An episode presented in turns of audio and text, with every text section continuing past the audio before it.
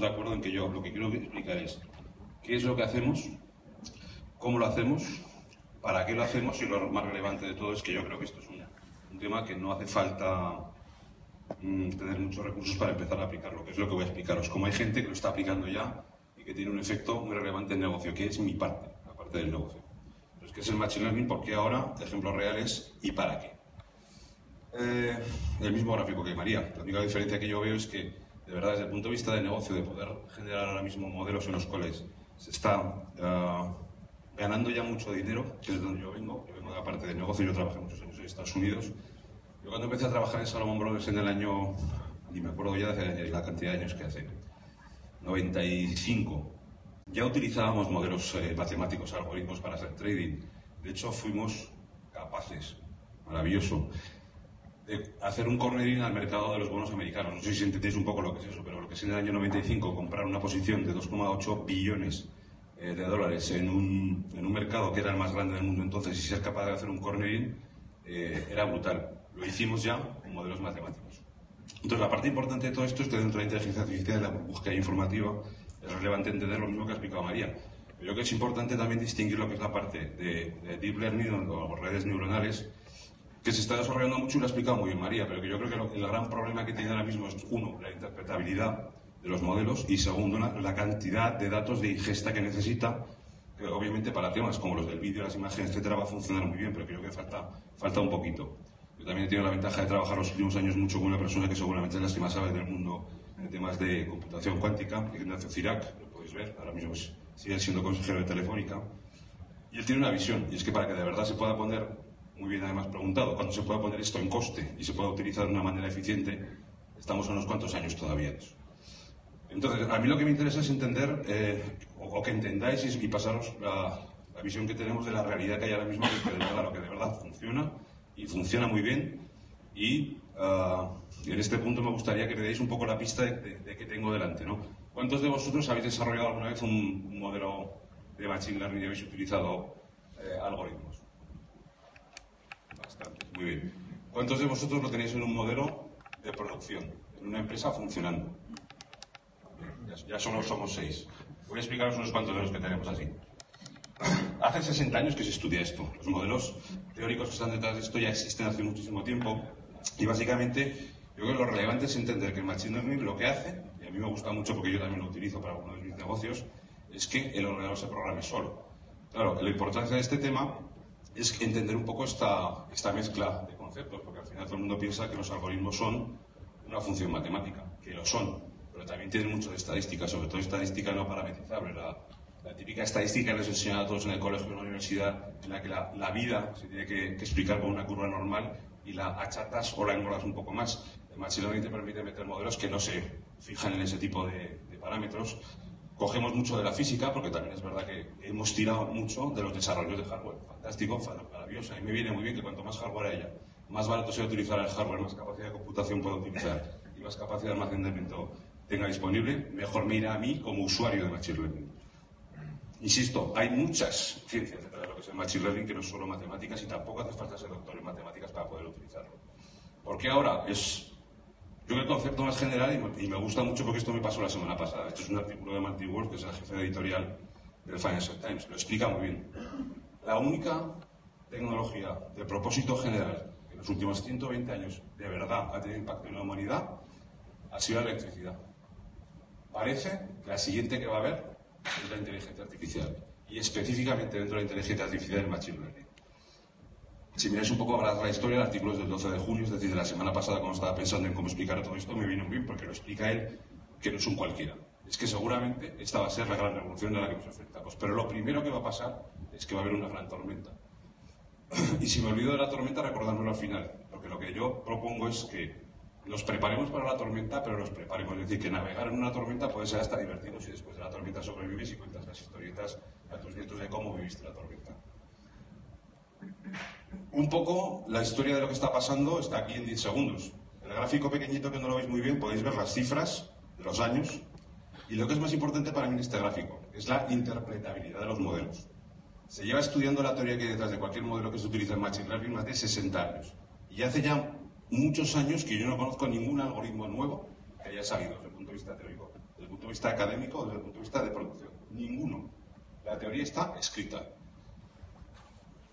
La diferencia es cómo los puedes entrenar y lo que decíamos al principio también, estoy totalmente de acuerdo con María, los datos, que al final el entrenar estos modelos que ya existían con datos es la clave. Eh, y la, demostración está en que las grandes compañías que ahora mismo dominan el mundo y están creando monopolios auténticos son los que utilizan esta tecnología. Y ahí están.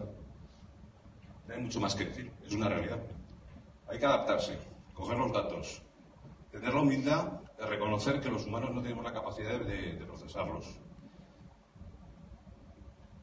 Mi libro es que ahora mismo todas las herramientas que hay de Machine Learning disponibles te, suponen una condena de Sísifo. Son hechas por estadísticos, que es lo bueno, y lo malo es que están hechos para estadísticas. Entonces, una persona que tiene un negocio y quiere empezar a aplicar esos modelos, es imposible que lo pueda poner en producción rápidamente. Obviamente tenemos este cruzo maravilloso que decimos de hardware eh, mucho más barato y mucha más capacidad de computación, y se nos hace un puzzle que a mí me parece que es la clave de todo esto y que está disponible hace 24 meses. Las técnicas, como ya decía, están ya desarrolladas, estudiadas. Y hasta algún premio Nobel eh, ha sido otorgado en los últimos 18 años. Por una de las pocas técnicas que se han desarrollado son temas de, time series eh, en el año 2000 la La velocidad de los ordenadores, el coste de los, de los idens. Aquí hay un dato muy importante, ya que de verdad cuando empezamos a ver que la parte de la abundancia de datos la juntamos con talento, con startups, segunda parte de mi vida, después de Salomon Brothers me encontré que me dieron una plataforma muy divertida para experimentar y buscar talento, sobre todo en los países de Latinoamérica y en España, de la Telefónica. En Telefónica vi más de 155.000 proyectos, que fue lo que me llevó a buscar técnicas de Machine Learning para poder filtrarlos, porque era imposible buscar entre 150.000 propuestas, seguramente muchos diamantes imposibles de clasificar. Y me di cuenta que la clave no era el tener los datos, sino quién trataba los datos. Y la clave es que tú dices, tengo un Ferrari en el garaje, que son los datos, pero la clave es tener un buen conductor para el Ferrari. Que es cuando juntas el talento con los datos y una herramienta fácil de utilizar, de poner en producción muy rápidamente. Paso allá rápidamente. El Machine Learning. No os voy a contar lo que es, porque creo que cualquiera de los que estamos aquí, por las manos que he visto, lo entendéis, o sea que no voy a explicar lo que es toda la parte más técnica de todo esto. Esto sí que es relevante.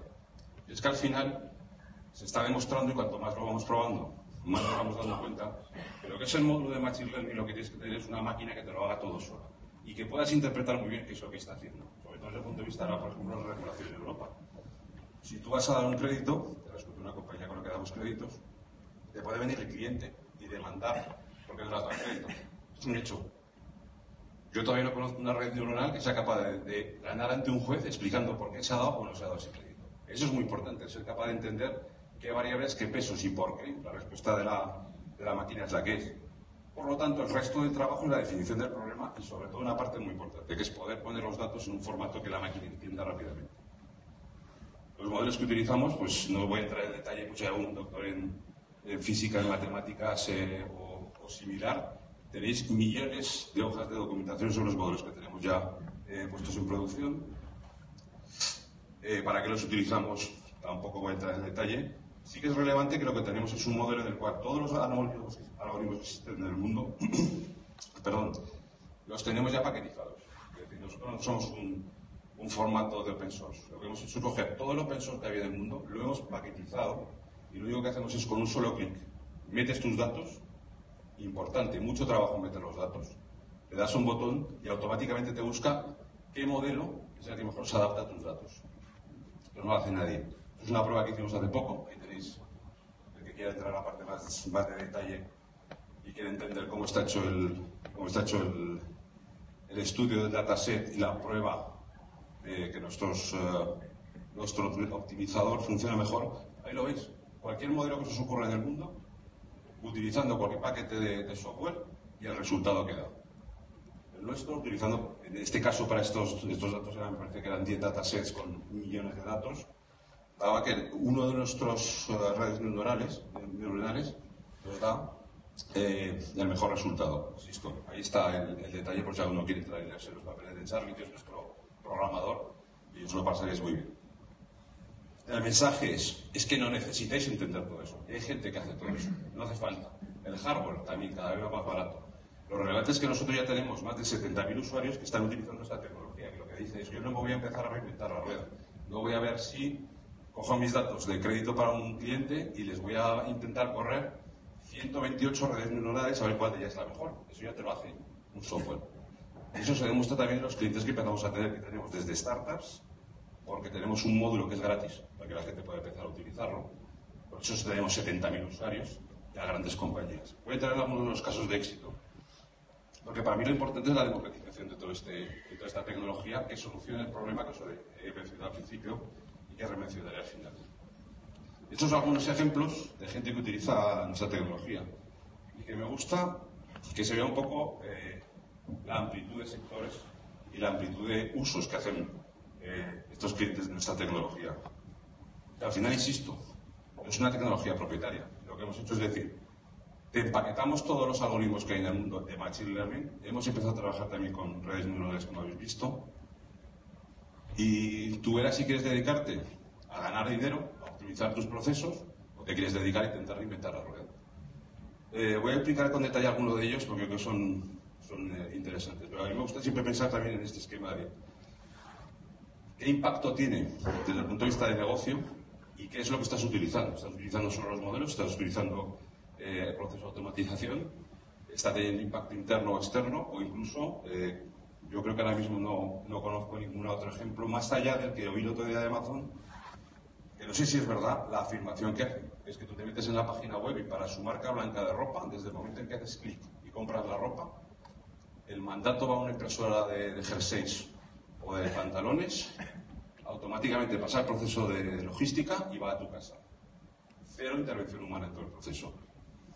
Sería la segunda que conozco, pero como no conozco las interioridades de ese modelo, pues voy a contar uno que sí conozco, ya que absolutamente todo el proceso está automatizado. Uh, ABN AMRO, todos lo conocéis, no lo conocéis os doy un poco de detalle. Tiene 20.000 empleados. ¿Cómo los utiliza? Mete todos los datos de recursos humanos. No, no, coge gente de fuera, coge sus propios recursos humanos y sus datos.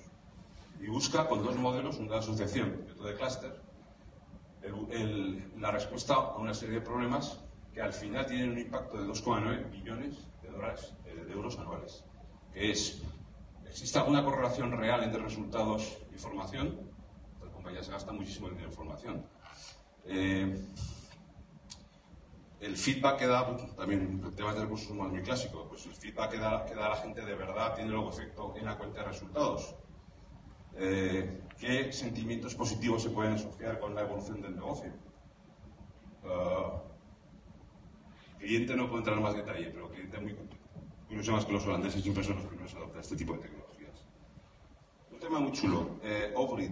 Offgrid es una compañía que soportada por Fiverr, Bank of, uh, Bank y Mastercard, aquí básicamente está detrás de Bill Gates Foundation. Lo que busca es el primer problema que tiene la gente en África es que no tiene acceso a electricidad. Tienen un modelo por el cual con la energía solar les da electricidad. Pero el problema que tenían es que el coste de instalación de uno de sus equipos es altísimo. Y el riesgo de que tengan chance de que se le vaya un cliente es insoportable. No, no soportar el modelo de negocio. ¿Qué es esto? Entonces lo que hicieron fue ver de verdad qué uso eléctrico hacían y juntar los datos con, el, con datos de móvil, de pagos o impagos. Crearon un modelo, lo tengo ahí pequeñito porque es privado suyo, pero es un modelo utilizando nuestra, nuestra plataforma, y fueron capaces de predecir al 90% si el cliente iba a hacer churn o no. Por lo tanto, atacan muy rápidamente a un cliente y le, desde el punto de vista del negocio les está yendo mucho más, mucho más, mucho más eficiente el ataque a un, a un nuevo cliente que si solo es una serie de datos que os podéis imaginar, insisto, podríamos entrar en detalle, tengo detrás el modelo de la compañía sobre la cantidad de datos que tienen, incluso, es curioso, no sé si conocéis Tanzania, una muy pequeñita arriba que se llama Pemba, encima de Zanzíbar, pues lo tienen clasificados hasta por norte y sur. Y yo estaba en la isla, en el norte y en el sur lo que hay es gusanos, nada más.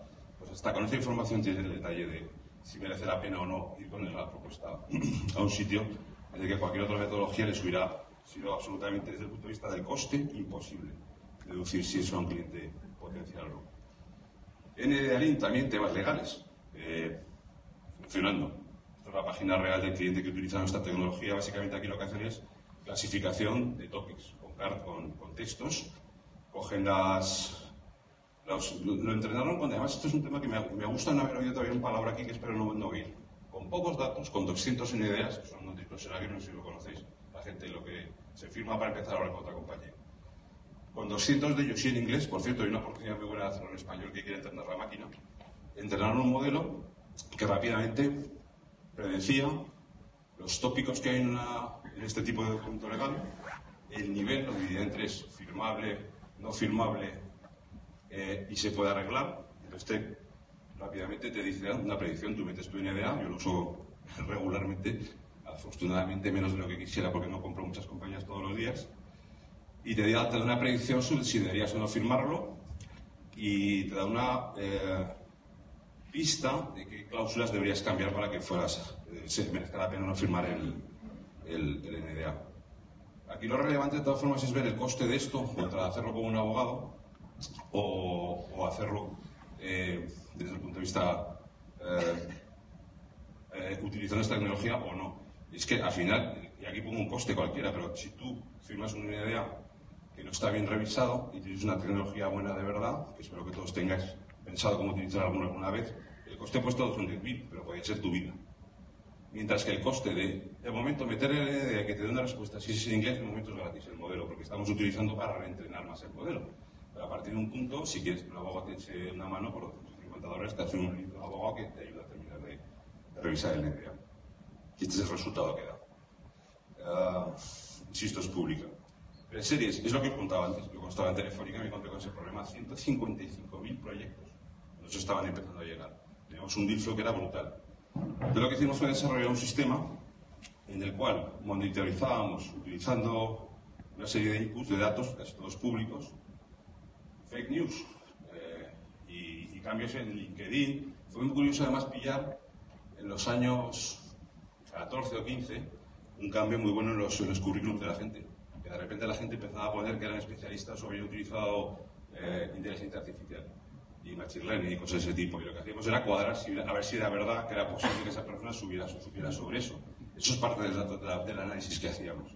Lo seguimos haciendo, hemos entrenado un modelo, vamos ya por 470.000 compañías en las que tenemos toda una historia, que tenemos patentado además en Estados Unidos, porque es el único modelo que utiliza Machine Learning para predecir, dada la historia de una compañía, su potencial éxito. Y básicamente lo que damos es una predicción en la que clasificamos, hacemos un término de clasificamos una startup, metes un nombre y te dice si saldrá o no saldrá pues si la comprará o no la comprará o si quebrará, basado en la historia de la compañía. Y obviamente también tiene un coste que es, pues comparado con cualquier sistema que se pusiera a hacer ahora un venture capital el solito, que puede costar varios millones de desarrollar, si se puede desarrollar toda la maquinaria detrás del machine learning, más cargar la base de datos, más entrenar el modelo, etcétera, comparado con un modelo que nosotros ahora vendemos por 50.000 euros. Entonces, al final, Insisto, esto es un tema de que yo creo que es muy horizontal. Simplemente se trata de ver qué problema tenéis, saber que hay una herramienta que solucione ese problema, hay que aprender a manejarla, pero igual que manejamos Excel, yo ahora mismo ya no concibo.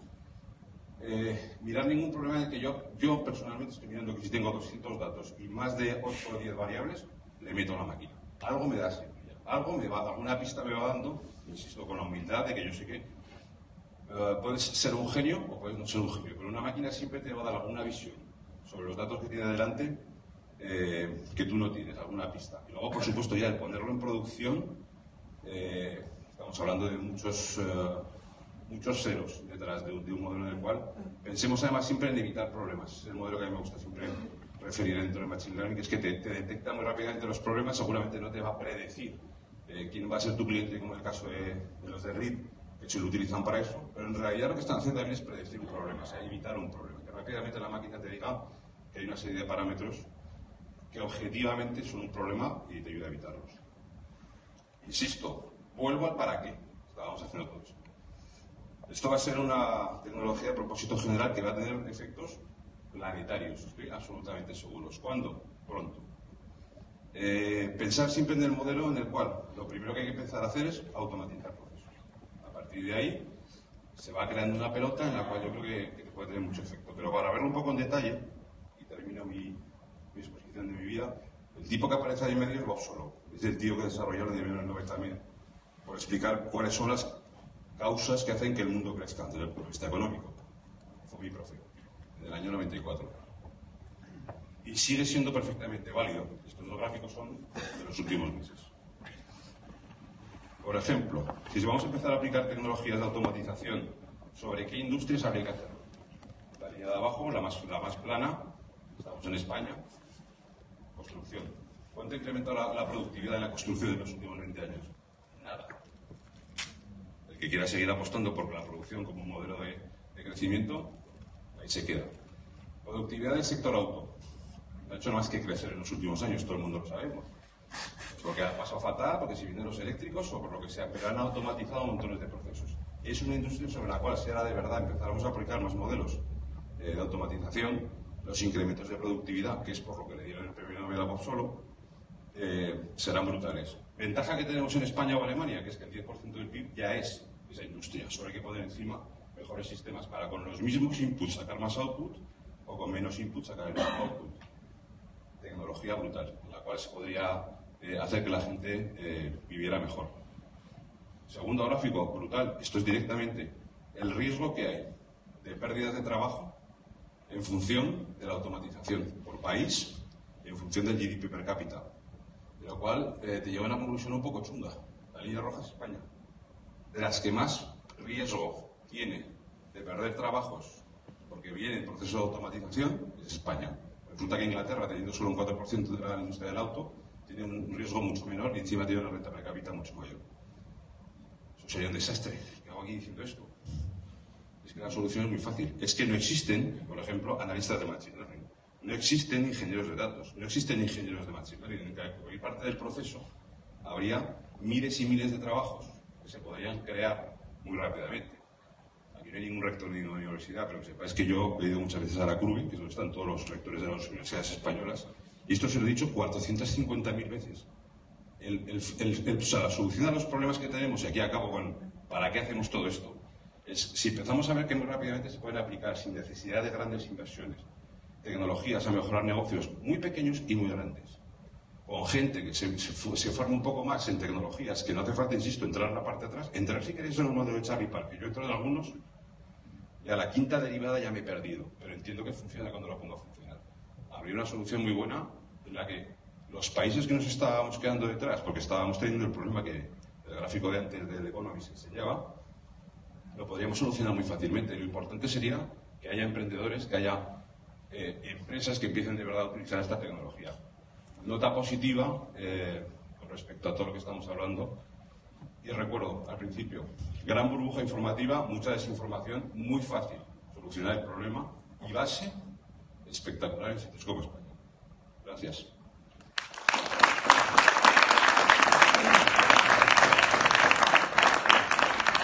Muchas gracias, Javier.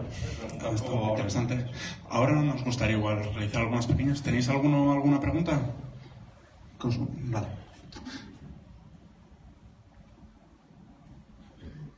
Muchas gracias por la charla. Eh, al haber comentado lo de los currículum vitae encontrar falsedades, es más una pregunta de chiste prácticamente. No sé si te has planteado personalmente, debido a las últimas noticias, hacer un poquitín de scrapping ahí, buscar a ver si tenemos alguna personalidad con algo falso. ¿Cómo no entiendo? Debido al caso Cifuentes, digo, no sé si te han planteado o incluso tú mismo personalmente te has planteado eh, hacer un poquitín de scrapping en, LinkedIn y demás y buscar si alguien, alguien más miente. Es que ya lo hacemos, ya te lo he dicho. Ya lo hacemos. Es curioso, por ejemplo, en Preseries hay un factor muy importante que es, es si analizas startups ¿Qué es lo más importante de una startup al principio? El equipo fundador. Pues nos sale que doblas las probabilidades de que una startup vaya bien si el equipo fundador son tres personas, de las cuales una de las tres es una mujer.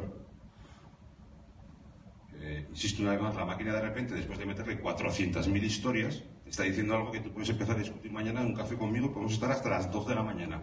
No es importante que tengan un MBA o que tengan un doctor ingeniero en software.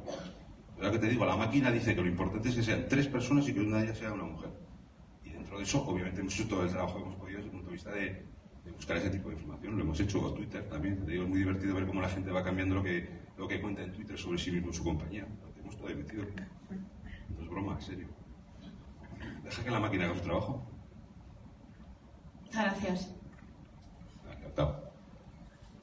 ¿Alguna otra pregunta? Yo me iba a fumar. Dime, dime. lo de la tormenta que habías comentado. Al final. La tormenta yo creo que está a corto plazo aquí porque eh, os llevo un poco a mi mundo más, que yo siempre trabajo en finanzas. Eh, un poco sois todos conscientes de que llevamos 10 años de mentira. Llevamos 10 años en los cuales la economía ha crecido porque la hemos, le hemos inyectado esteroides a lo loco. Son 10 años de tipo de interés a cero. Están empezando a subir. Ahora va a haber una gran diferenciación. Los que hacen cosas que valen van a tirar mucho y los que estaban viviendo del cuento que no hacían nada pero vivían de que los tipos de interés están a cero y básicamente la financiación para proyectos era básicamente gratis, van a, van a caer. Esto es un clásico. Cuando quieres tener cualquier libro sobre ciclos económicos y verás que hay un libro muy bueno además, ya que os gusta la tecnología, estáis aquí, que es de Carlota Pérez, creo que es de su tesis doctoral, creó un libro que se llama Burbujas financieras y tecnología, me parece. La doctora es Carlota Pérez, una venezolana muy buena. Ahí está estudiado. Está todo escrito ya sobre esto. Toca, ya toca. ¿Otra pregunta?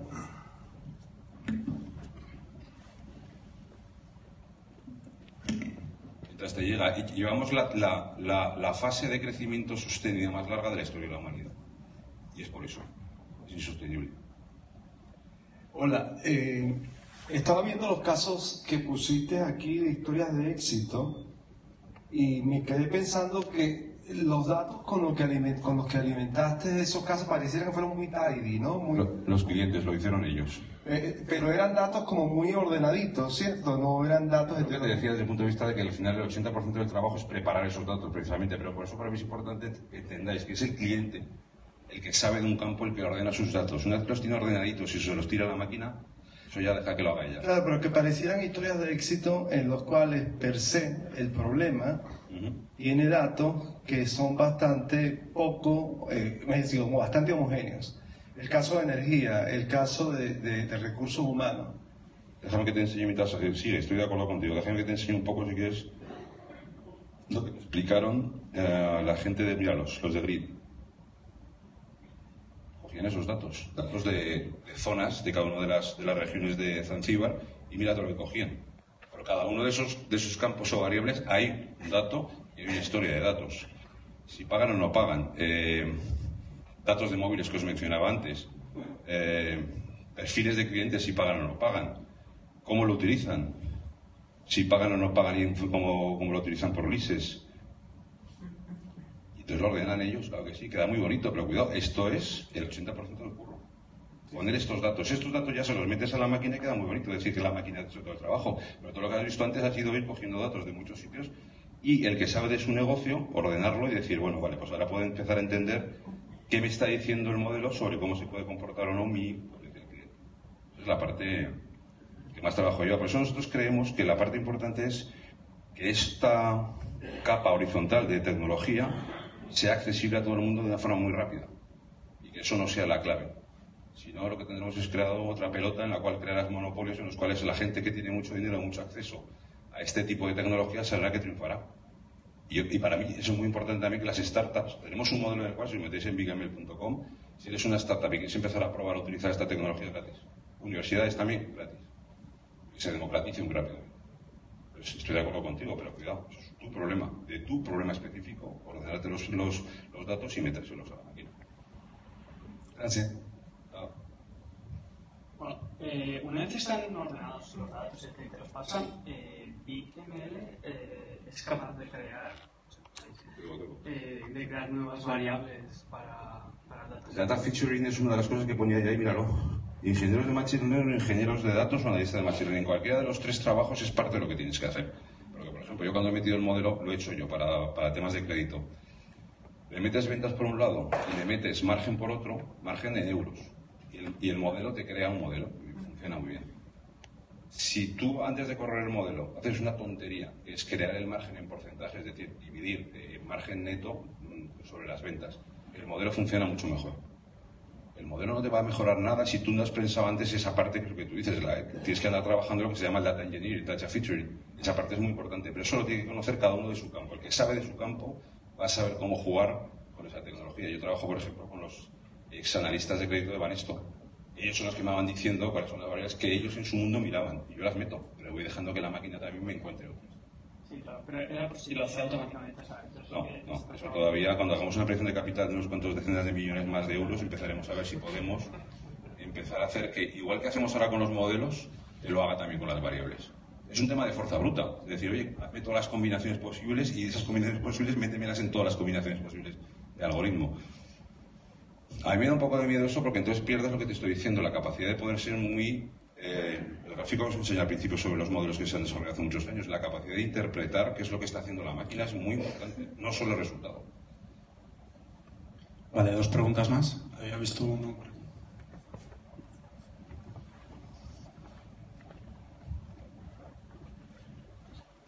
Hola. Eh, yo tenía una pregunta sobre lo que estás comentando de interpretabilidad. ¿En BigML tenéis algún tipo de herramienta cara que yo, por ejemplo, me hago un modelo y puedo ver qué variables son más importantes? Sí, sí, absolu- absolutamente todo. Porque entiendes un- el proceso y te lo cuento rápido, lo vas a entender enseguida. Desde el momento en que tú bajas un, data, un, un source de datos, eso crea un, un resource único, con su key única. Eso lo conviertes en un dataset, que es lo que la máquina puede leer, única. Con eso creas, por ejemplo, si que utilizas el LML, el optimizador, yo por ejemplo lo tengo limitado a 30 minutos y un máximo de 128 redes neuronales, por ejemplo. Eso empieza, la combinatoria, ¿vale? Cada una de esas crea un solo resource.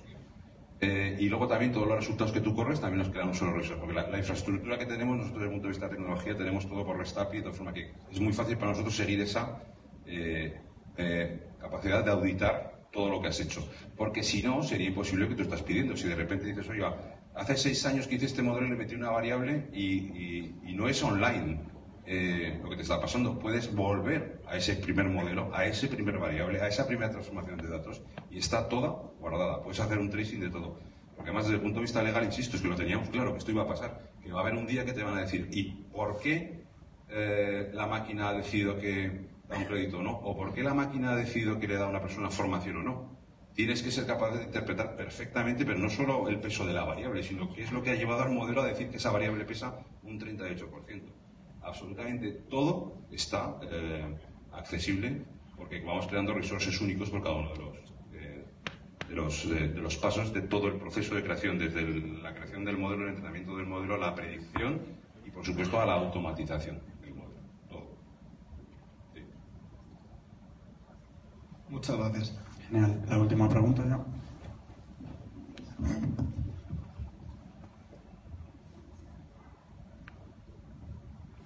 Hola. Eh, bueno, en relación al tema de la interpretabilidad, me preguntaba si, eh, bueno, en ocasiones por requisitos de negocio necesitas utilizar un modelo que sea interpretable. ¿Tienes eh, disponible la herramienta ese tipo de, de restricción? Es decir, me, solo me puedo ceñir a, a este tipo de modelos porque se ajustan a los criterios de interpretabilidad mm, habituales. Absolutamente. Yo, de hecho, siempre tiendo a que. Y es curioso que me está saliendo en los modelos que yo hago, ¿eh? modelos más complicados en los que, sobre todo, si metes, tenemos un cliente que tiene un problema de imágenes y está teniendo que tirar más de, de- de redes neuronales. Pero el 99.9% de los problemas, si no tienes imágenes por el medio que solucionar, eh, es mejor hacerlo con modelos que sean interpretables. Y cualquiera que no utilice redes neuronales muy complicadas, eh, te permiten eh, tener esa interpretabilidad y tú puedes jugar diciéndole, por ejemplo, pues quítame yo que sé, por ejemplo, mi tema de los créditos, pero muchas veces le quito la antigüedad para probar a ver qué pasa. Se la quitas, se la pones y pues es absolutamente flexible. Una vez que la máquina la has dejado que corra, lo que suelo hacer siempre es tirar rápidamente datos y ver por dónde van los tiros. Y luego ya voy jugando, voy haciendo lo que tú dices, voy metiendo, voy sacando, voy probando a ver si me hace algo desde el punto de vista del data featuring, de, de lo que es la parte de meter los datos que tú metes, que luego la máquina eh, optimiza, eh, te da algún insight sobre el negocio que tú estás buscando y que es muy eficiente hacerlo por prueba y error. Sigo sin decir la palabra, no hacen falta muchos datos para esto. Lo que tienes que conocer es tu negocio. Vale, gracias. Bueno, tenía otra pregunta más y es... Eh, es un tema de si tú, eh, digamos que conoces el, el tema de la modelización, ¿no? trabajas en ello y, y, digamos, te permite la herramienta tocar eh, los parámetros o está completamente automatizado la selección del, del modelo. Puedes tocar absolutamente lo que quieras, insisto, si quieres reinventar la rueda, welcome. De verdad que para la, parametrización de optimizar, que te busque el mejor modelo. A ver, aquí hay dos problemas. Es que puedes decir, estamos casi siempre planteando el mundo desde el punto de vista de los modelos supervisados, en el cual has dicho al modelo qué es lo que quieres que encuentre, el famoso rollo de Andrew Benji y los gatos. Eh, porque le estás diciendo lo que está buscando. Pero también tú tenemos una serie de modelos que son muy útiles para mí, por ejemplo, que son los modelos no supervisados, en los que yo le tiro datos, el topic modeling, por ejemplo, que utilizamos para el NDA. Tú ahí no le estás diciendo que quieres algo, estás diciendo te tiro datos, dame asociaciones, hazme clusters, eh, no sé, y eh, busca cosas en los datos que yo no soy capaz de ver. Entonces, eso también lo puedes hacer, claro que sí. Y a partir de ahí exactamente lo mismo. Hace poco trabajamos nosotros con una de las mayores cadenas de España de supermercados y en cuanto veíamos la persona que entraba más o menos la pinta que tenía desde el punto de vista que eso dato había que metérselo, pero también tiene sistema para detectarlo. Y empezábamos a ver por qué línea entraba y qué es lo que cogía, le predecíamos al 90% el total de la compra por lo que salía por la puerta. Porque hacía un modelo de asociación en el que al final asociaba que si una persona compra esto, luego seguramente comprará por la típica tonta de que si compras patatas vas a comprar Coca-Cola o, o, o, cerveza y si encima le metes el dato que ese día hay eh, pues, en Mundial de Fútbol, pues con más probabilidad de que vas a acertar cuál es la, la compra con la que sale. Y esos son modelos no supervisados. Pues la máquina busca simplemente ella a su bola asociaciones. Gracias. Vale. Perfecto, Javier, muchísimas gracias. Y ahora vamos a pasar con Álvaro, que nos va a hablar de su NeuroWriter, y que es un generador de lenguaje natural.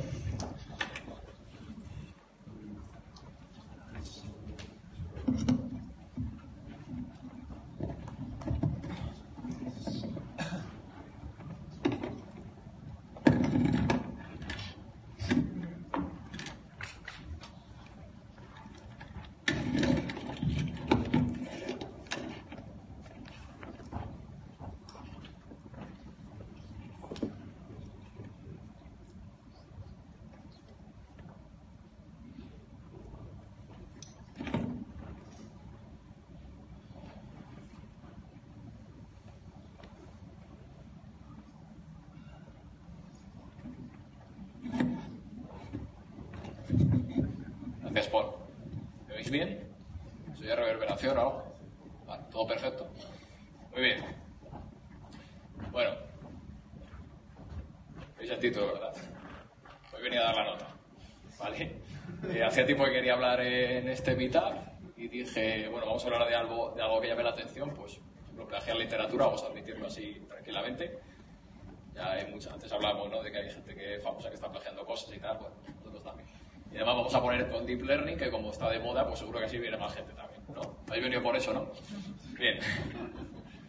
Bueno, para empezar, eh, esto va de generar lenguaje, ¿vale? De generar lenguaje siguiendo el estilo de, de un autor, ¿vale?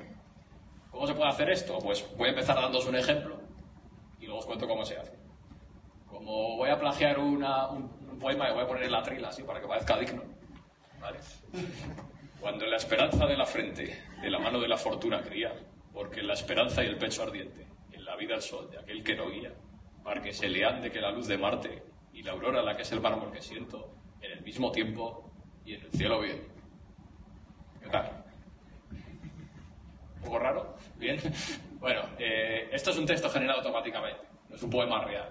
Lo ha generado una red neuronal con Deep Learning, no era coña, de verdad es Deep Learning. ¿Y cómo puede funcionar esto? Pues todo esto viene de una historia que empezó hace tres años, realmente. ¿Alguien ha leído este post de Andrés Carpazzi? ¿No? ¿Nadie? Una persona por ahí. Bueno, otro, dos. Se tiene mucha suerte porque yo cuando lo, vi me alucinó muchísimo. Yo pensaba que esto lo habría visto todo el mundo y resulta que no. Andrés Carpazzi, si no le conocéis, es el que hoy día es el director de inteligencia artificial de Tesla, o que sabe un poquito de estas cosas. Y escribió este post hablando de las redes neuronales recurrentes y lo guays que son. ¿Qué es una red neuronal recurrente? Es un tipo de red neuronal que tiene neuronas como esta, que parecen muy complicadas, ¿vale? No lo voy a explicar, no os asustéis. Pero básicamente son neuronas que lo que pueden es memorizar datos que han visto. Entonces, esto permite construir modelos de Machine Learning que en vez de coger un dato y tomar una decisión inmediatamente, lo que hacen es leer una secuencia de datos. Llegan muchos datos uno detrás de otro y cuando lo han leído todos, tomar una decisión. Y lo que habilita que puedan trabajar esa secuencia es precisamente esas memorias que mencionaba. ¿no? Pues la propia red neuronal va decidiendo qué datos son importantes de la secuencia y cuando se toma la decisión al final. ¿Cómo se construye un modelo con estas redes? Pues como se hace todo en redes neuronales, en deep learning. Hacemos una capa con muchas neuronas de estas, ponemos otra capa encima, otra capa encima, ¿vale? Y eso nos permite aprender. ¿Cómo se aprende? Pues seguro que habéis oído hablar del backpropagation, ¿no? Es el algoritmo con el que aprenden casi todos los modelos de redes neuronales. Aquí lo que vamos a hacer es, esto va a entrar una secuencia de datos por aquí, va a ir pasando por cada capa recurrente, y al final habrá una capa de arriba que es la que toma una decisión. Vale, esta secuencia es más, o es menos, o es 7, lo que sea. Si lo hace bien, pues perfecto. Si lo hace mal, pues hay un proceso de retropropagación de los errores que es con el que se van ajustando los parámetros de cada neurona y con eso el sistema va aprendiendo. O sea que el funcionamiento en realidad es muy parecido a una red neuronal estándar. ¿Qué es lo que propuso Carpazzi en este post para demostrar cómo funcionaba? Dijo, bueno, vamos a hacer un sistema que sea capaz de escribir texto. ¿vale? El texto encaja muy bien en esto porque el texto es una secuencia de cosas, ¿no? Es una secuencia de caracteres que van uno detrás de otro. Bien, eso la red se lo traga. Pero el problema es que es una secuencia de caracteres, he dicho. Un carácter no se lo puedes meter a un modelo de Machine Learning. No sabes qué hacer con él, tienes que darle números. Entonces, lo que proponía aquí Carpazzi es, vamos a hacer una codificación one hot. One hot significa que si tengo 25 caracteres en mi idioma, pues voy a hacer un vector de 25 numeritos que represente cada carácter. La A va a ser el vector de 1, 0, 0, 0, 0, 0. La B va a ser 0, 1, 0, 0, 0, 0. ¿vale? O sea, si ponemos un 1 en el índice que toque ese carácter. Entonces vamos metiendo así cada uno de los caracteres. ¿Y qué es lo que hace esta red recurrente? Pues le damos, por ejemplo, un trozo de Shakespeare, imaginaos, 100 caracteres de Shakespeare, y lo que le estamos pidiendo que prediga es cuál es el carácter que viene a continuación. ¿Qué carácter escribió Shakespeare en la posición 101? ¿Vale? Pues conoces el backpropagation con esto, la red aprende, vale, cuando ve este tipo de texto de Shakespeare, el siguiente que tengo que escribir es así, siguiente carácter. Cuando ves este otro troncho de Shakespeare, lo siguiente que viene es otro carácter. Esto lo entrena mucho tiempo, la red neuronal se tira tres días leyendo Shakespeare, con desesperación, y al final, pues tienes una red neuronal que le das un trocito de texto, y si es de Shakespeare, te dice, vale, pues después Shakespeare hubiera, eh, hubiera escrito esto. Pero si le das un trozo de texto que no es de Shakespeare, lo que sea, una cadena vacía, te dice, pues yo creo que Shakespeare, como he aprendido de él, hubiera escrito esto a continuación. Y entonces genera cosas como esta, ¿vale? Esto no es de verdad de Shakespeare. Esto es un texto que ha generado esta red neuronal. Esto está en el, en el, en el post que os decía de Carpazzi, ahí tienes un ejemplo. Y está muy bien, porque sigue la estructura del teatro, ¿no? Por el nombre de personaje y luego hay lo que dice, habla en inglés, evidentemente, pero en inglés antiguo. Por ejemplo, aquí hay uno que dice alas, no lo dice nadie. Bueno, o yo que sé, había uno que decía, habla de las miserias de su alma, recuerdo dónde estaba, algún sitio por aquí, bueno. Lo copia bastante bien, ¿vale? Igual es bastante impresionante. Ahí os animo a que veáis el blog de este hombre porque hay otros ejemplos muy curiosos. Prueba también con el código fuente de Linux, ellos salían a escribir código C, bueno. Vale. Entonces, a mí esto me llamó mucho la atención, como os decía hace tres años, y bueno, pues en mi tiempo libre he ido probando, vale, esto está interesante, pero yo veía que al final lo que hacía era copiar mucho.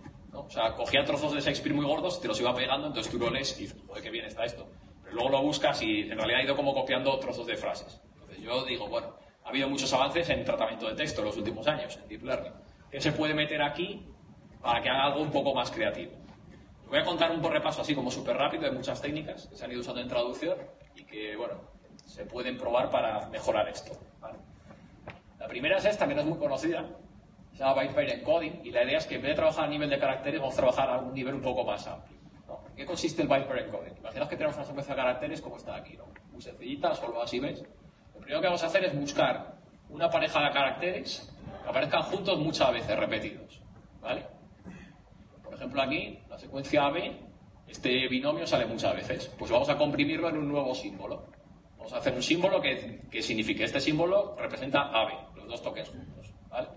Después repetimos, el AA también aparece muchas veces. Creamos otro nuevo símbolo que representa AA. Si vamos a ir repitiendo iterativamente, todas las veces que nos dé la gana, podemos incluso juntar símbolos que hemos creado ya. Por ejemplo, aquí estamos creando un símbolo. ¡Ay Dios! Que le da el stop. A ver. Ya, me acuerdo. Podemos crear un símbolo, que no sé por qué tiene un, botón de stop. ¿eh? Eh, juntamos el símbolo AA y el símbolo AB y creamos un nuevo símbolo que significa que vienen seguidas tres A's y una B. ¿vale? Como digo, esto lo repetimos muchas veces y podemos crear un diccionario BPE. ¿Vale? Hola. A ver. Está jugando una mala pasada esto. Entonces, ahora vamos a trabajar no solo con caracteres del idioma, sino con los símbolos que ya hayamos detectado. Y son de nuevo símbolos que tienen muy alta frecuencia. Luego veremos que, por ejemplo, si esto lo entrenamos con el Quijote, pues me va a crear símbolos auto- automáticamente para caballero, mancha, dulcinea. ¿Por qué? Porque aparecen mucho en el texto. Y va a explotar eso. Esto está muy bien, pero ¿cuál es el problema ahora? Pues el problema es que este mando no funciona, así que me voy a poner aquí. Eh, ya, nos ya no nos vale el truco del one hot encoding que os decía, porque si creamos un diccionario BPE que tiene un montón de palabras y de palabras y tenemos miles de estos, modificar eso como 100000 es muy pesado.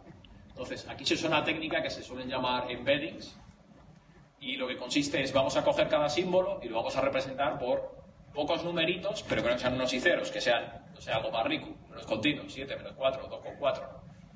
El problema aquí es cómo elegimos esos números. Bueno, pues cómo se hace todo en Deep Learning, no haciéndolo, dejando que lo aprenda la red neuronal. Entonces, hay unas capas especiales que se llaman capas de embedding, que tenemos aquí, que inicialmente deciden cómo representar cada token, con unos números ahí random, cualesquiera, pero cuando hacemos el backpropagation este de subiendo y bajando, pues va ajustándolos también. O sea, que aprende a la vez tanto los pesos de las neuronas, los parámetros de las neuronas, ya no funciona ni el puntero. Tan- aprende tanto los pesos de las neuronas como cómo se debe representarse cada token. ¿Vale? Entonces, bueno, pues eso no soluciona el problema. ¿Qué más podemos hacer? Dropout. ¿Conocéis esta técnica? Algunos sí. Es una técnica para garantizar la generalización de la red neuronal. ¿vale? Básicamente lo que hace es que cuando estás entrenando, pues de vez en cuando apagas neuronas. Y así evitas que haga, que se haya sobre- que haga sobreajuste. Que la red neuronal se aprenda de memoria algunos datos del entrenamiento. Que es justo lo que queremos. No, no queremos que copie tronchos de Shakespeare para hacer algo que parezca auténtico. Queremos que innove. ¿vale? Eso está bien, nos ayuda a entrenar. Hay otra técnica también que se usa mucho ahora que se llama Batch Normalization, que esta lo que nos ayuda a que el entrenamiento de la red neuronal sea más estable. Seguro que habéis oído, si habéis hecho un curso mínimo de Machine Learning, que los datos hay que ponerles media cero, desviación 1. ¿no? ¿Suena esto? ¿Un poquito? Pues esto hace lo mismo, pero dentro de la red neuronal. Metemos capas entre medias, y de vez en cuando nos normaliza los datos y esto nos ayuda. Y al final, pues tenemos un chorizo como este, ¿vale? Parece muy complicado, pero en realidad es justo lo que ido comentando. No tengo el puntero, me va a tocar saltar. Eh, aquí tenemos una serie de, tokens, que son los que aprendió BPE. Estos son tokens reales que aprende con el Quijote. Por ejemplo, la primera parte del Quijote va diciendo, nombre es un token completo. El espacio es otro token. No, espacio, quiero. Y acordarme, como no aparece mucho en el Quijote, lo parte en dos tokens. Acor y darme. Esto probablemente sirva porque para formar otros verbos lo puedo reutilizar también. Luego va la capa de embeddings, o sea, cada token de esos se convierte en una serie de números que son los que he aprendido en la red neuronal, que son buenos para representar esa palabra. Tenemos dropout para garantizar generalización, mass normalization, y luego tenemos capas de neuronas LSTM, las que contaba antes. Pero en una estructura que se llama bidireccional, que es que yo tengo dos capas. Una que lee la frase izquierda a derecha, otra que la lee de derecha a izquierda, ¿vale? Eso leer en los dos sentidos es muy útil porque en algunos idiomas se suele leer al revés. Y luego la salida de esas dos capas la junto y ya va otro dropout. Y la salida, que es una capa muy grande, en la que tengo una neurona para cada token que yo he aprendido, y entonces me dice qué palabra tengo que escribir a continuación. ¿Vale? Todo esto suena muy bien, pero entrenarlo es un infierno. Porque esto tiene muchísimos parámetros que hay que tocar. Y aquí, pues, igual que antes que el compañero hablaba del BGML, que te coge los parámetros solos, pues hay, hay una librería open source que se llama SKOpt, digamos que es hermana de scikit-learn, la librería de Machine Learning de Python, que lo que te hace es resolverte este problema. Pues eh, digamos que te hace otro modelo de Machine Learning que va viendo qué parámetros vas probando. ¿vale? Voy a poner tantas neuronas, tantas capas, tanto dropout. Mira qué acierto tienes, haz otra prueba, mira qué acierto tienes. Entonces te va prediciendo cuál es el siguiente conjunto de parámetros que deberías probar para hacerlo un poco mejor. O sea, que esto nos resuelve un poco esa papeleta. Y luego ya si queremos fliparnos un montón, digo esto luego no funciona en la práctica, pero está bien como ejercicio intelectual, se pueden usar bloques residuales. ¿De qué va esto? Una capa normal tiene esta pinta. ¿vale? Es una red de neuronas que coge los datos de la capa anterior y lo pasan a la siguiente. ¿Qué se puede hacer para mejorar esto? Primero, usar estas técnicas que os he comentado para garantizar que el entrenamiento va mejor, con Batch Normalization, poner un dropout para que esto se genere, pero además poner este cable que hace así. ¿vale? ¿Qué hace el cable este? Pues hace que cuando llegan los datos a esta capa, se pueden procesar por las neuronas recurrentes, una red neuronal puede decir que ¿para qué? se salta todo, el bloque entero y sigue para adelante. Porque esto es útil. Entonces yo puedo hacer cosas más gordas, como esta. La parte de abajo es lo mismo que os he enseñado antes, pero arriba puedo tener muchos bloques residuales de estos. Normalmente entrenar una red de estas, si yo no tengo las conexiones de salto, es súper costoso. Puedo tirar un montón de épocas entrando y aquello no tira. Cuando hago una estructura de este estilo, lo que pasa es que primero la red neuronal tiende a saltarse todos los bloques de arriba y entrena solo la parte de abajo. Una vez eso digamos que está maduro, y empieza a estar estable, pues poquito a poco va utilizando los bloques de arriba también. Entonces hay, varios, varios papers en los que se demuestra que esto es bastante útil. ¿vale? Bueno, pues con todo este chorizo, pues yo me fui entreteniendo mucho programando estas cosas y lo metí en este proyecto que se llama NeuroBrighter, es un proyecto open source. Tarda muchísimo en entrenar, ya os lo digo, pero si alguien se atreve, pues puede coger una CPU, una CPU lo deja un mes entrenando y hace cosas. ¿vale? Y lo empecé a probar con muchas historias, ¿vale? Ahora, hasta ahora era la parte educativa, ¿vale? Ahora viene la parte divertida de la charla. Por ejemplo, el Quijote, pues le metí el Quijote entero y entonces digo, vale, le escribo en un lugar de la Mancha y ahora sigue tú. Dice, en un lugar de la Mancha está en su amada y había de hacer regidor de tu amo que desde aquí está por el suelo. Al niño de las armas respondió el Quijote, que podrá, bla, bla, bla, bla, bla. Bueno, ahí sigue. Y no es como el Quijote, ¿para qué, no, para qué me voy a engañar? No hace nada que vaya a suplir a un maestro de la literatura. Así que dije, hay que hacer algo más sencillo, algo más de la sociedad actual. Vale, vamos a probar con pelis de Hollywood. ¿Vale? ¿Qué es lo que hice aquí? Eh, me descargué la mitad de las pelis de IMDB, no los vídeos obviamente, porque no me caben en mi ordenador, sino solo los títulos, ¿vale? Los títulos de, no sé, mil películas. Puse este sistema a aprender con eso. Entonces, ¿qué hace? Se ha aprendido la estructura de un título de una película y se inventa títulos nuevos de películas. Entonces hizo un experimento interesante, es, vale, voy a generar tres títulos y el título tal cual salga, voy a buscarlo en imágenes de Google y con eso voy a montar un cartel de la película, a ver cómo sería. Y tenía la búsqueda segura de Google activada. Esto es importante, luego veréis por qué. La primera película que salió fue Last Company y salió esa imagen. Eh, Me recuerda al típico festival de cine finlandés, o algo así. Segunda película, Las pelotas del amor parte 2. Menos mal que estaba la búsqueda segura activa, ¿eh? Menos mal. Luego salió esto de Tale of the Throne, que no sé qué es, sinceramente. Es una cosa loca ahí, se parece a Alicia en el País de las Maravillas. Y muchas más, muchas más, ¿vale? Aquí veis muchas otras que salieron. Lo interesante es que todo esto que os contaba de la generalización y tal ha funcionado, porque el 99% de las... Hay algunas muy graciosas, alguno estará viéndolo ya. El 99% de estos títulos no está en IMDB. No, no está copiando títulos, está inventando cosas nuevas. Os decía que hay algo muy raro, por ejemplo por esta zona, no sé si lo veis. Bueno, ahí es cuando me di cuenta que en IMDB hay pelis muy raras, muy raras. Bien, ¿qué más? ¿Con qué más lo podemos probar? Con bebidas. Cogí un dataset de recetas de bebidas, que básicamente era un nombre de una bebida, dos puntos y la lista de ingredientes. Igual lo ponemos a entrenar, entonces se inventan nuevas bebidas, se inventa el nombre y los ingredientes que lleva. Por ejemplo, un dencie, que se hace con ron, licor de melocotón y lima. O un banco, con V, se hace con pacharán, limón y kiwi. O un chulavara, se inventó el nombre, hace con licor de mora, licor de avellana y granadina. ¿vale? Y de nuevo, muchas otras más. Aquí doy las gracias públicamente a Wikipedia, la enciclopedia sobria, que es de donde saqué dataset este. Existe de verdad esta página, de saqué este conjunto de datos. Por eso se monta todo esto de ahí. Y aquí os contaba, os hablaba antes del BPE, la técnica esta que se iba, iba cogiendo símbolos y tal. Y es donde se ve que funciona, porque, por ejemplo, granadina, melocotón, los aprende como que son tokens enteros y a veces llega el escritor automático y pone, ¡pum!, melocotón de golpe. Pero cuando estás inventándose nombres, lo que hace es, ha aprendido también tokens que son sílabas del español, entonces las va mezclando para generar algo que le parece que podría ser el nombre de una bebida. ¿vale? Aquí la, la idea que yo tenía era montar un espectáculo en vivo, y vamos a traer un barman aquí, estuviera haciendo neurobebidas en tiempo real. Lo que pasa es que no me han dado el carnet de manipulador de alimentos. La verdad es que lo entiendo, pero bueno, así están las cosas. ¿Qué más? ¿A alguien le gusta Lovecraft? ¿No? Sí, ah, sí. Si habéis leído Lovecraft, pues pasan cosas muy raras en las historias de este señor. Yo le, puse a, aprender a escribir con una historia, bueno, con todas las historias de Lovecraft, que no son tantas al final, Les ha inventado un cuento turbio que se llama East the Martian y dice The sound of the shadowy streets and stack masonry of the Black City as the chill of the vast and motive as I almost tried to be a revolver.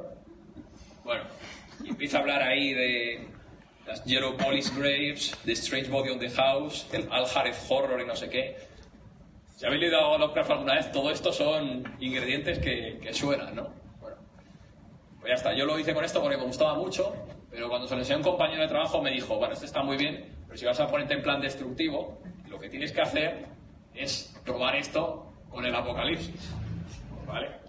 Pues lo entrené con el apocalipsis también. No funciona tan bien porque no es tanto texto, más es incomprensible tal, pero bueno, salen cosas como esta. Él y los reyes de la tierra y de la tierra y de los siglos, y el ángel tocó la trompeta, y el que está en el cielo, y las cosas que están en él y de la tierra, y el que está sentado sobre el mar y la tierra, y vi a los hombres que no se halla de la tierra y de la tierra y de los siglos de los siglos, y el templo de Dios y el Cordero. Amén. Muy bien. Ahora voy a decir una cosa que no es coña, aunque lo parezca. El año pasado ya estaba trabajando en esto, entonces para el Big Data Spain mandé una propuesta de charla que se titulaba Creando el Apocalipsis con Deep Learning. Y no me lo aceptaron. Bueno, pues, pues ellos se lo perdieron. Y bueno, por poner algún otro ejemplo que no haya, hecho, hecho solo yo, hay más gente trabajando en proyectos parecidos. Por ejemplo, esta gente de Botnik, pues se ha hecho su propio libro de Harry Potter. ¿Cómo lo han hecho? Pues entrenando un sistema muy parecido también, con todos los libros de Harry Potter, pero luego le han añadido un, un punto especial, que es que he montado el sistema para que en vez de predecir una palabra solo, te dé varias palabras, y he puesto una, una persona ahí sentada que vaya escogiendo a manita cada una de las palabras para intentar formar una historia con sentido. Y esto lo han impreso y está el libro este. Lo han llamado Harry Potter. Y el retrato de lo que parecía como una montaña enorme de cenizas. Bueno, está todo en GitHub, el libro entero, lo podéis ver. Yo dije, pues si estos pueden, yo también. Pero yo, como soy así de chulo, dije que lo haga la máquina sola. Yo paso de estar ahí cogiendo palabras. Así que esto es lo que salió. Dice, puedes estar en el castillo y no ser una madre. He estado hace unos días. No es momento de que te derrumbes, Severus. No sé qué, no sé cuánto, dijo Dumbledore. Luego ponga más abajo, está por ahí diciendo, ¿qué pasa Voldemort? Preguntó Harry. Y nunca había visto a los mortífagos en el castillo. Ya sabes cómo he estado y los mortífagos que encontramos en el bosque de los mortífagos, y un giro argumental impresionante. Bueno, y así sigue. No, no tiene ni pie ni cabeza, pero bueno, aquí pasa un poco lo mismo que con Cervantes, ¿no? Para un libro no funciona, pero bueno, para cosas pequeñitas sí, ¿vale? Bueno, pues esto lo he contado un poco de coña, ¿no? Bueno, la verdad es que yo me he divertido mucho haciendo estas cosas, pero yo venía a contar esto, aparte de por las risas, para que veáis la potencia que empiezan a tener estos métodos de análisis de texto. ¿no? Pues ya temas como lo de los chupitos o el ejemplo de los títulos de película, pues simplemente poniendo este sistema y eligiendo bien el modelo de red neuronal, pues es capaz de hacerte algo que reproduce bastante bien el estilo. Entonces imaginaos todo esto cómo se puede aplicar a otros temas de clasificación de documentos, extracción de docu- información de textos, este tipo de cosas. ¿vale? Así que nada, a mí lo que más me interesa es que luego me hagáis preguntas, en plan de por qué estás tan loco de hacer esto. Pero bueno, ya que he empezado con un poema, pues voy a terminar con otro. Ya me diréis qué os parece. Voy a ponerme digno otra vez aquí. Yo un huevo que dé un nieto y su misma parte, de tu mano alimenta un semblante, de la vejez del tiempo de su gloria, y en el que la queja lo que tu aliento, su valor vuela en palen tan segura, tiene al sol que en el rigor se atreve. Dichoso tú, ciego, medio en el que siento con que el que el mar de estrellas toca y el aviso al que revelan batalla, y el cuerpo se divide y en el cielo, ¿qué es el bien? ¿Cómo es ver su sentido mío? Muchas gracias.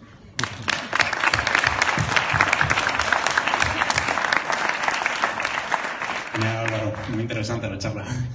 Bien, eh, ¿quién quiere empezar por las preguntas? Seguro que hay bastantes.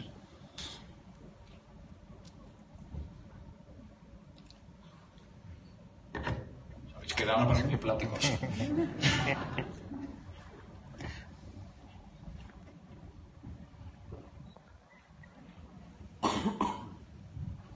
Hola, muy buenas. Eh, la charla muy, muy interesante, muy bonita. Muchas gracias por la charla. Eh, yo me preguntaba, este tipo de redes eh, que usan, bueno, nos ha comentado que es un análisis eh, supervisado porque van tomando la siguiente palabra, pero veo que, como bien has dicho, les has dejado entrenar como tres días, cuatro días, pero ¿cuál es la validación que has usado para decidir cuál es tu, tu punto final? Vale, esa es una pregunta muy buena. No lo he contado aquí, porque no quería contar más batallas, pero normalmente los métodos que hacen esto usan de entrenamiento y de test el mismo texto. Entonces, claro, al final a lo que convergen es a que te repiten trozos del texto. Yo lo que he hecho es que he cogido de cada cuatro palabras del documento, la cuarta la dejaba para el test. Entonces, digamos que eh, cogía una palabra, le daba de entrada a la red neuronal las 100 anteriores y era predíceme esta. Y esto lo tienes que optimizar en el training. La siguiente palabra lo mismo, estaba para el training. La tercera palabra también para el training. Pero la cuarta decía, vale, el, el objetivo de predecir esta palabra lo vas a tener para el test. Entonces, cuando hacía la búsqueda de hiperparámetros con, con el método que he contado de count, lo que intentaba minimizar era el error que tenía en ese conjunto de test. Entonces, al final tarda tanto porque yo no estoy entrenando una red neuronal. O sea, con la búsqueda esta de parámetros, a lo mejor puedo entrenar 100 redes neuronales. Va probando una, ve cómo funciona el conjunto de test. Entrena otra, ve cómo funciona el conjunto de test. Y así varias veces. Y al final la que me dé un acierto más bueno en el test es la que, la que he usado para generar estos resultados. Eh, gracias. Otra pregunta eh, bastante rápida. He visto que has usado eh, los caracteres para generar texto y también has usado el bit encoding, el pair encoding. ¿Por qué no directamente codificas cada, cada bin como si fuera la propia palabra? Cada bin. Me, me refiero, en vez de utilizar caracteres o el byte eh, pair encoding, utilizar palabras directamente. Pues porque si usas palabras salen muchas. Ese es el problema principal. Pues el byte pair encoding, la ventaja que tienes es que le puedes decir, quiero que me generes como mucho 2.000 símbolos. Y no va a generar más. Pero esos 2.000 símbolos que te va a construir en ese diccionario van a ser primero los caracteres básicos y luego aquellos símbolos que más veces aparezcan en tu texto. Entonces es algo intermedio entre palabras, que desarrollan muchísimos símbolos diferentes, y caracteres que tienen muy pocos. Vale, muchas gracias.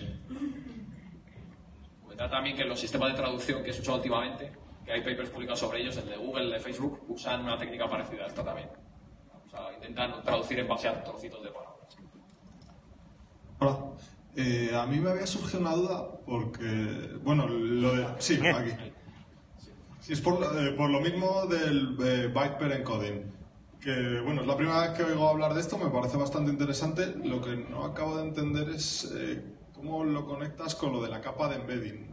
Es decir, lo del pair eh, encoding te lo calculas tú y luego lo metes como entra la red o cómo encaja todo. El pair encoding es un preproceso. Tú se lo pasas al- a, tu texto y entonces te dice, vale, lo- los 2.000 símbolos más frecuentes son estos. Entonces transformas tu dataset para que sea, se conforme en base a esos símbolos y luego ya una vez que vas a la red neuronal, la capa de embedding te encuentra para cada símbolo cuál es la codificación numérica que es más útil. En realidad, la capa de embedding normalmente se suele usar para trabajar directamente con palabras. Pero con esto, pues digamos que tienes un preproceso que te, te alivia bastante trabajo. Muchas gracias. ¿Alguna otra pregunta? Vale, pues vamos a pasar ahora a... Queríamos contar a los tres ponentes y que les hagáis unas últimas preguntas, sobre todo un poco más relacionadas a un ámbito genérico que puedan contestar cada uno de ellos con su, con su propia idea. Por lo que si podéis subir Maribel y Javier.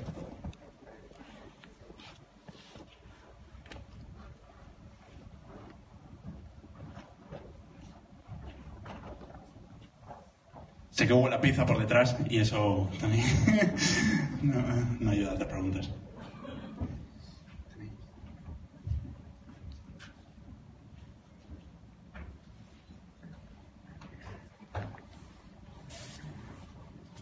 Vale, ¿tenéis alguna, eh, alguna pregunta que hacer?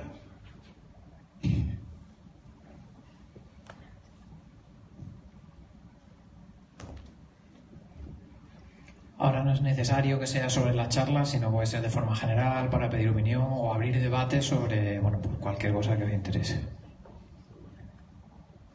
Eh, yo os quería preguntar, habéis hablado de muchas aplicaciones de la inteligencia artificial, redes neuronales, todo está muy bien, ¿no? Por el otro lado, ¿qué, qué le veis de negativo? O sea, ¿cómo se podría utilizar lo que estáis viendo, lo que estáis ya poniendo en producción o vendiendo a vuestros clientes eh, para, para hacer cosas malas? Eh, disparo. Hay un caso clásico. Nosotros tenemos clientes eh, el sector militar. Entonces está aquí la típica filosofía de si tienes un arma, no sé si has visto una película que se llama Eye in the Sky. Básicamente decides si dispara o no dispara el misil del suelo con un sistema de inteligencia artificial. Eh, a mí eso me parece un peligro, un gordo. Pues hay que tener siempre una capacidad de que al final cualquier, por ejemplo, aplicada aplicaciones militares, que jamás haya una decisión en la que hay una vida humana o una vida en general en peligro en la cual el sistema automáticamente pueda tomar esa decisión sin que haya una confirmación por parte de un humano al final de todo eso. Por otra parte, yo creo que os lo he dejado claro que yo pienso que al final todo esto es muy positivo y he puesto muy claras las soluciones a esto, que está la paranoia esta de que la, la gente se va a quedar sin trabajo y es como si me vienes a contar que mi abuelo fabricaba látigos. Pues lo siento por mi abuelo que fabricaba látigos, pero cuando se desarrolló la industria del automóvil, el fabricante de látigos se arruinó. Pues muy bien, pues eh, espabila. Sí, un tema importante es el que siempre haya alguien que esté gestionando ese entrenamiento. No sé si hubo un caso bastante polémico que se puso, por ejemplo, el tema de los asistentes virtuales. Y una pregunta que nos hacen mucho es por qué no dejamos que los asistentes virtuales se entrenen solos. Y hubo uno en las redes sociales, yo no sé si lo visteis, que duró 16 horas, porque se entrenaba solo, se convirtió, eh, era racista, decía, eh, decía que Hitler había hecho todo bien, empezó a poner comentarios muy fuera de toro, ¿no? Y a tener unas opiniones muy polémicas. Entonces, bueno, pues todo hay que tenerlo controlado y, y como estábamos comentando, pues que siempre hace falta el humano, ¿vale? Y se puede usar para, y bueno, yo creo que tampoco hay que dar muchas ideas para hacer el mal, ¿no? hay que intentar Exactamente, eh, hay muchas... para hacer el bien. Claro. También eh, lo que está contando yo en generación de textos, eso ya se está usando para generar críticas falsas, básicamente. Sea, los típicos bots que, bueno, sabéis que existen, pero en páginas de estas de eh, puntuar restaurantes, puntuar productos que has podido comprar, pues hay gente que se dedica a hacer bots y esos bots se inventan una crítica diciendo este restaurante ha sido malísimo, el camarero no sé qué. Muchas veces no son plantillas, tienen un sistema de estos que se adaptan un poco al estilo del restaurante o del producto para poner algo que sea más o menos creíble.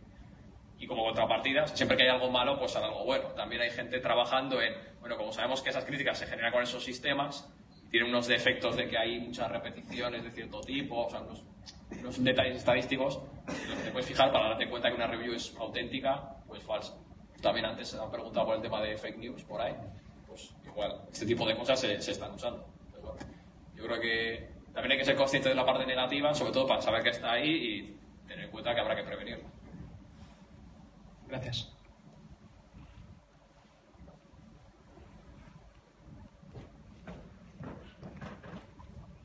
Hola, buenas tardes. Felicitaciones a los tres. Excelentes ponencias.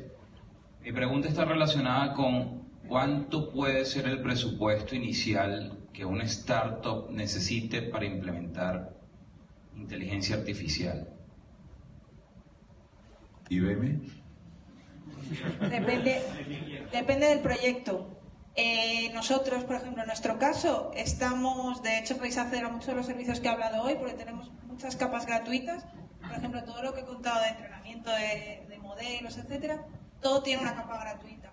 Y nosotros trabajamos mucho en, a ciertos niveles. Al final, todos buscamos lo mismo. Seamos la empresa que seamos, al final tenemos que ganar dinero. Pero es verdad que las primeras capas y el utilizar los servicios para eh, pues eso para entrenar, para utilizar, para crear modelos que estás probando, entrenarlos, etcétera, tenemos siempre capas gratuitas. En el momento que quieres llevar todo eso a producción es cuando nosotros empezamos a tarificar. Hablaba antes de que uno de los grandes problemas de los frameworks era llevar eso a servicios multitenant.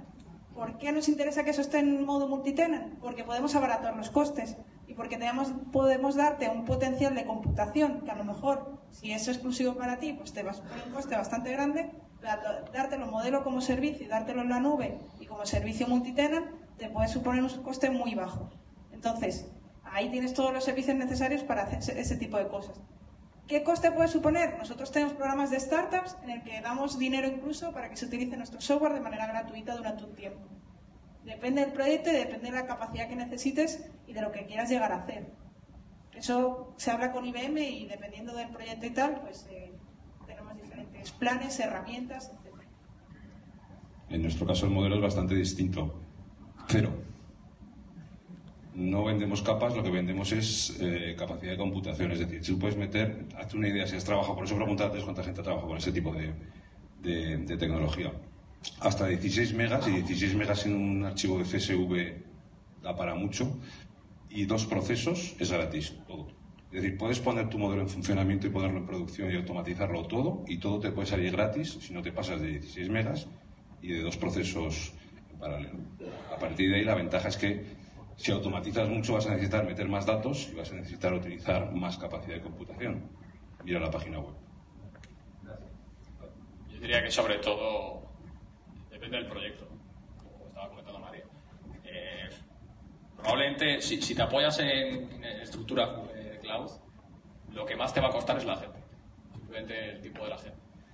Luego, si el problema que estás atacando es enorme, necesitas una infraestructura muy grande porque son bases de datos gigantescas o porque el problema es muy complicado, pues ahí es verdad que tienes que hacer más inversión. Pero hay, hay, hay muchos casos en los que realmente resolver un problema complejo no, no requiere tanta inversión en, en, tecnología, sino más en gente que sea capaz de entender cuál es el problema de negocio que tienes y entender un poco estas tecnologías para hacer que los dos lados se conecten. Muy relacionado con eso es un tema en el que estamos comprobando los proyectos de IBM, por ejemplo. Nos, lo que estamos intentando solucionar es esa parte de tecnología y que sea fácil, accesible, porque como dice, la parte más complicada es la de adecuar luego al sistema para tu caso de uso y encontrar a la gente que lo sepa entrenar para tu caso de uso. Entonces, Genial. Una última pregunta, por ahí.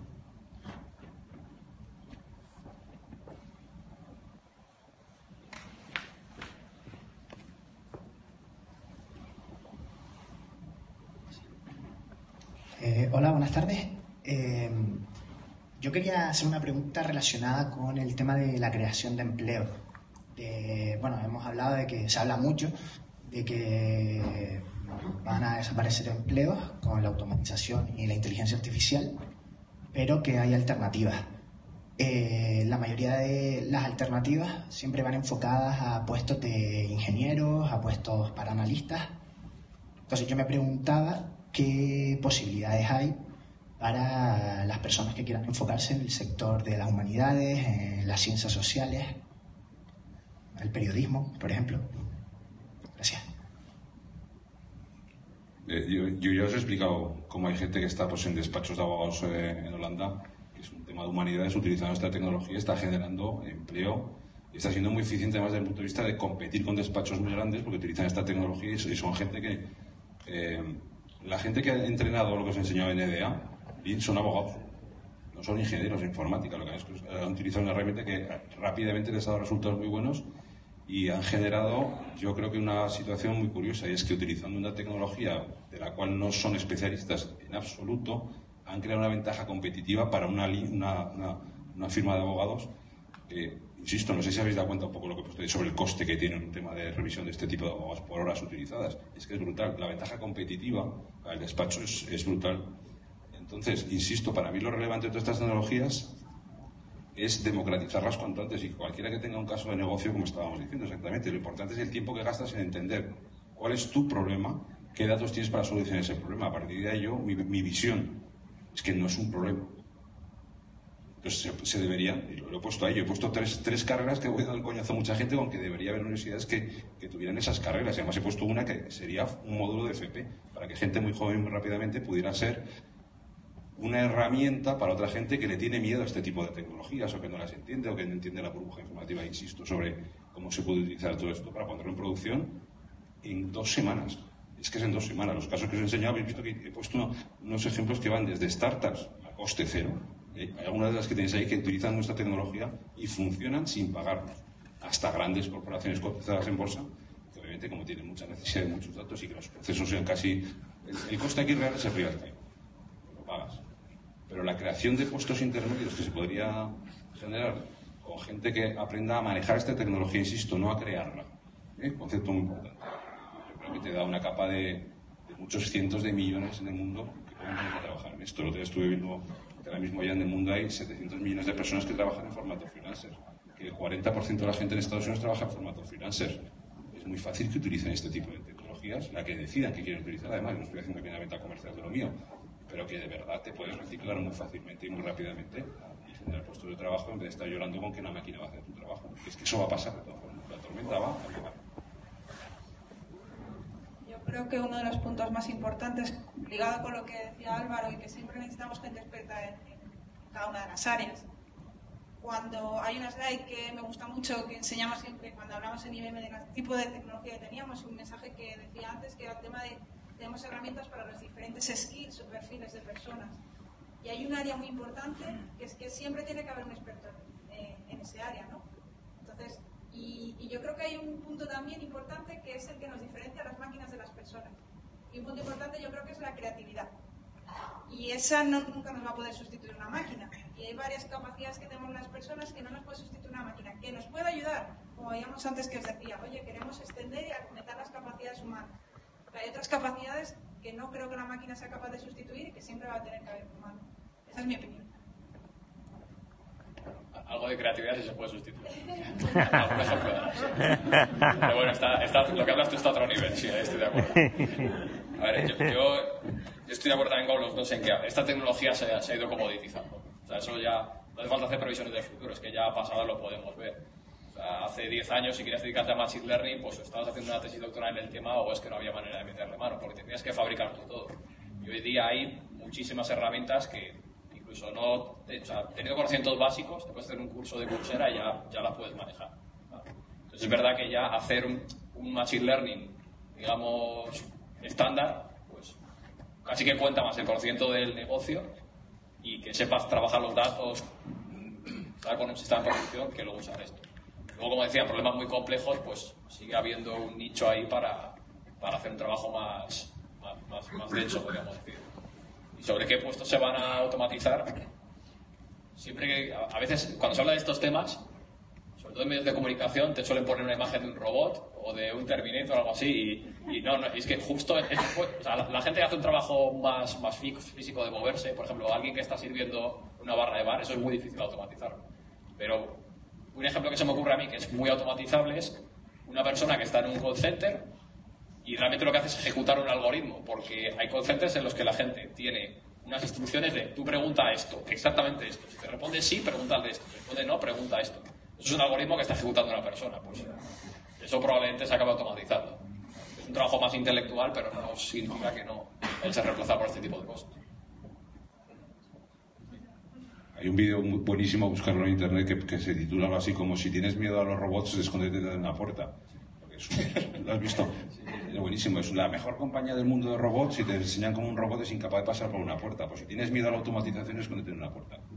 Que no va a pasar, eso no va a pasar. Estoy de acuerdo, hay una parte de la lo que hemos dicho al principio de los pedidos, hay una capa de humano, lo que tienes que hacer es el modelo centauro, decía, súbete encima de la máquina. Pero tiene que haber encima de la máquina, eso seguro. Gracias. Vale, perfecto. Pues muchas gracias a los tres. Yo creo que un.